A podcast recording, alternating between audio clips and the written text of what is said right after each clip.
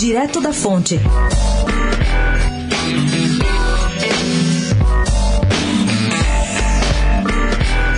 O fundo eleitoral bilionário de 2,5 bilhões de reais, dinheiro público, que será destinado às campanhas municipais do ano que vem e distribuído pelos partidos políticos, ficará concentrado nas mãos de uma elite política formada pelos deputados federais, o que, segundo especialistas, vai dificultar a renovação no Congresso Nacional. Levantamento feito pelo Estado mostra que pelo menos 16 dos 25 partidos políticos que atuam no Congresso Nacional admitem que os deputados vão ter papel decisivo no momento de definir quem vai e quem não vai receber dinheiro público para a campanha. Lembrando que são mais de 5 mil municípios que terão disputas municipais. Ou seja, essa elite partidária vai ter a prerrogativa de escolher para onde esse dinheiro vai. Os líderes partidários argumentam que, como são os deputados que definem o tamanho do fundo partidário, uma vez que a divisão é feita pelo tamanho da bancada,